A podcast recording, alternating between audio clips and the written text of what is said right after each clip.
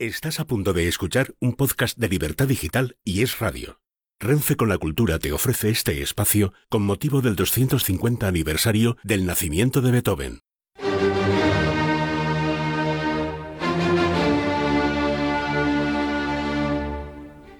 ¿Qué tal? Bienvenidos al podcast de Andrés Amorós. ¿Qué tal, maestro? ¿Qué tal? Pues llegamos ya. Sin quererlo, los- hemos llegado al octavo episodio. Bueno, está muy bien. Después del concierto para violín y orquesta, llegamos ahora a las sonatas para violín y piano.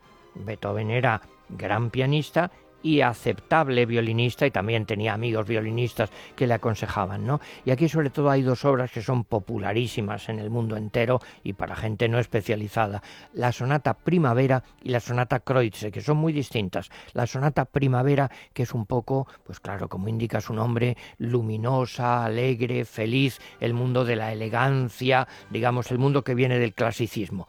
En cambio, la sonata Kreutzer, se escribe o Kreutzer, que es el mundo romántico de las pasiones desbordadas y que es, curiosamente, dio lugar, claro, a la obra literaria de Tolstoy después y también a películas, porque es, digamos, como cumbres borrascosas, digámoslo así, las pasiones desenfrenadas, las contradicciones. Yo, yo escribo lo que el corazón me dicta. Eso es la sonata Kreutzer. Y todavía nos da tiempo a poner un poquito como una muestra de uno de los cuartetos de Beethoven. Fíjate, los cuartetos, para los que entienden de verdad, es quizá lo más abstracto, lo más duro, lo más complejo de Beethoven. Vamos a escuchar solamente un, un fragmento de uno para hacernos una idea, que es el llamado cuarteto Rasumovsky, dedicado a un príncipe, a un noble ruso, y que esto es- tiene una melodía que es una belleza, eso se ha hecho popularísimo. Mm, Para el que sepa de verdad, mm, que no olvide una de las creaciones más abstractas, digamos, más duras y tremendas de Beethoven, los cuartetos. Pero no se asusten, disfrutarán con la sonata Primavera y con la sonata Kreutzer. ¿Cuánto ha influido Beethoven en los músicos posteriores? todo. Claro, es como si dices, bueno, ¿y Velázquez cuánto ha influido? ¿Y Goya cuánto ha influido? Bueno, es que eso es el arte, claro. No es repetir, pero es releer y sobre todo no somos Adán, somos, se decía ya desde el Renacimiento, enanos sobre hombros de gigantes. Hay que avanzar un poquito, pero partiendo siempre de los gigantes. Y en la música, Beethoven es un gigante indiscutible. Pues lo dicho, arranca aquí el tren de la cultura de Renfe con destino a Beethoven, octavo episodio, sonatas para violín y piano.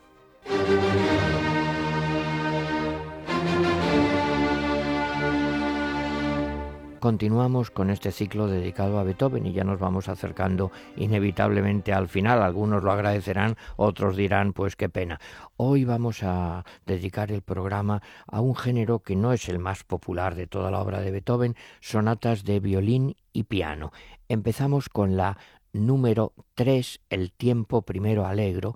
Esta obra es de fines del siglo XVIII, cuando tiene, todavía no ha cumplido Beethoven los eh, 30 años. Eh, tiene un comienzo pues muy rotundo, muy romántico y se lanzan alternados los dos instrumentos con un ritmo vertiginoso. Luego hay momentos un poquito más líricos en medio y finalmente al otra vez las pasiones románticas desatadas. Está dedicada a Salieri, recuerdan el protagonista de la película Amadeus. Así pues, escuchamos de la sonata para violín y piano, opus 12, número 3, El tiempo primero alegro, por Isaac Perman y Vladimir Askenazi. Son nueve minutos.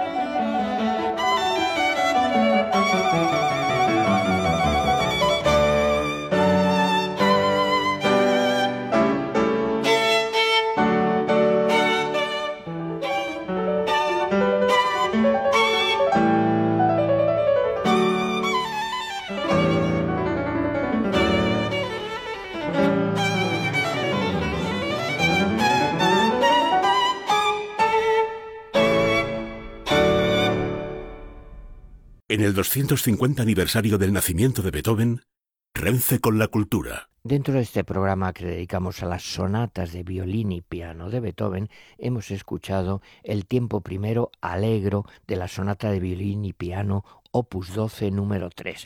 Y ahora vamos con una de las obras más populares dentro de este género, que es la llamada Sonata Primavera. Yo siempre me acuerdo un gran amigo mío al que le tenía muchísimo afecto, el gran autor de teatro Antonio Güero Vallejo, que tenía mucho sentido del humor, pero bueno, tenía fama de ser un personaje serio y verdaderamente, mm, en fin, no muy alegre en principio, Precisamente por eso quizá tenía gran debilidad por este comienzo de la sonata primavera, porque nos sitúa en un ambiente, digamos, muy bucólico, muy feliz, que se parece un poquito, digamos, a Schubert, al romanticismo, pero en la cara más eh, fácil, más atractiva. Un perfecto equilibrio formal, un tono, digamos, como la sinfonía pastoral, para entendernos.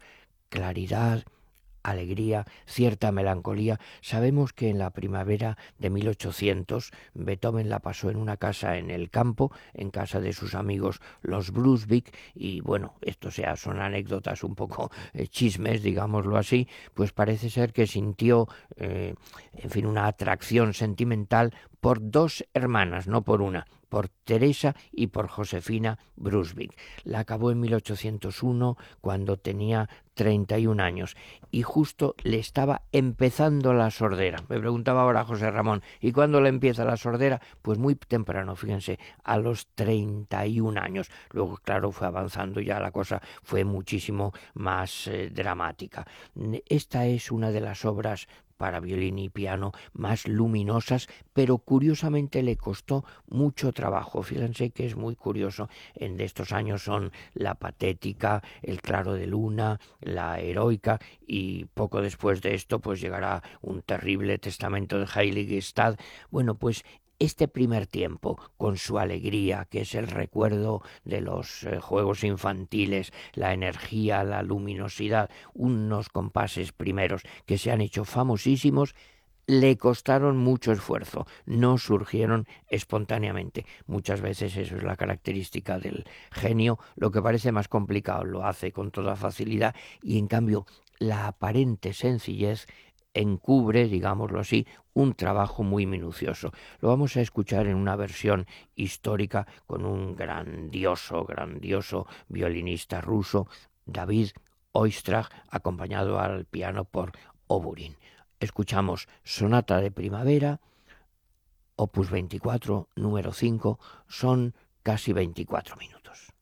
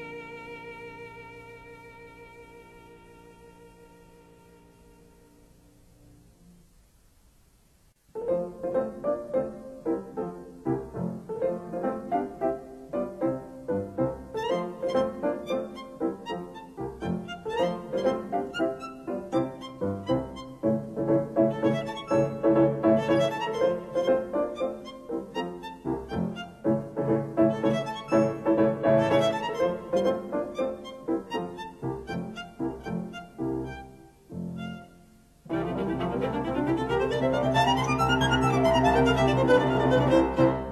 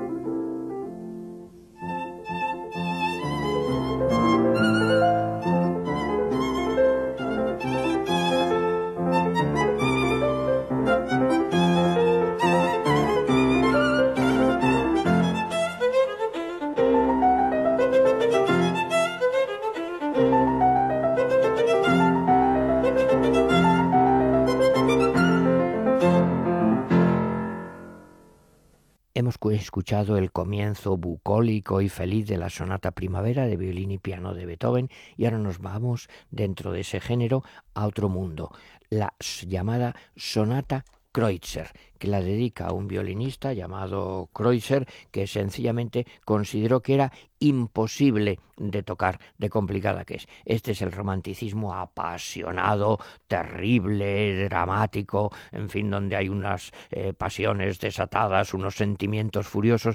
Se ha hecho muy popular, sobre todo también porque esto inspiró una novela de León Tolstoy que tiene ese mismo título.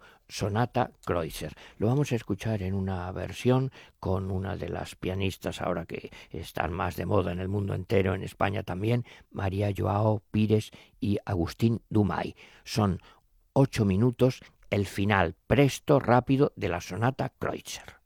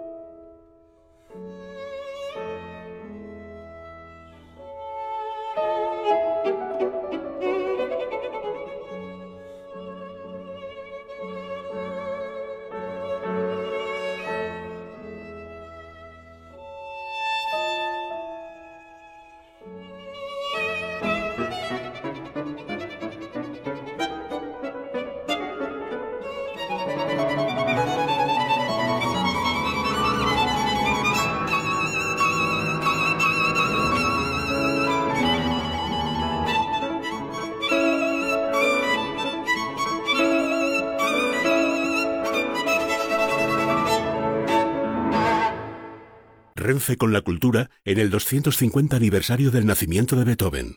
Hemos escuchado el tiempo final presto, rápido de la sonata Kreutzer, romántica, apasionada, y vamos a completar el programa con uno de los cuartetos. Para los que entienden de verdad, los cuartetos de Beethoven son, dicen, la cumbre, lo más abstracto, lo más importante. Yo, que soy un modesto aficionado, les digo, hombre, es un poquito más difícil que otras obras. Dentro de eso he elegido el que es quizá uno de los más populares. Tiene un nombre ruso un poco extraño, el cuarteto Rasumovsky, porque se lo encargó un mecenas que era el embajador ruso en Viena llamado Rasumovsky. Y efectivamente hay una mm, cita de algunas melodías rusas al comienzo, es una obra bellísima, se ha dicho que tiene casi proporciones sinfónicas, que con el cuarteto, sin embargo, parece una sinfonía completa, una bellísima melodía. Les dejo con el comienzo del cuarteto Rasumovsky. Hasta el próximo día.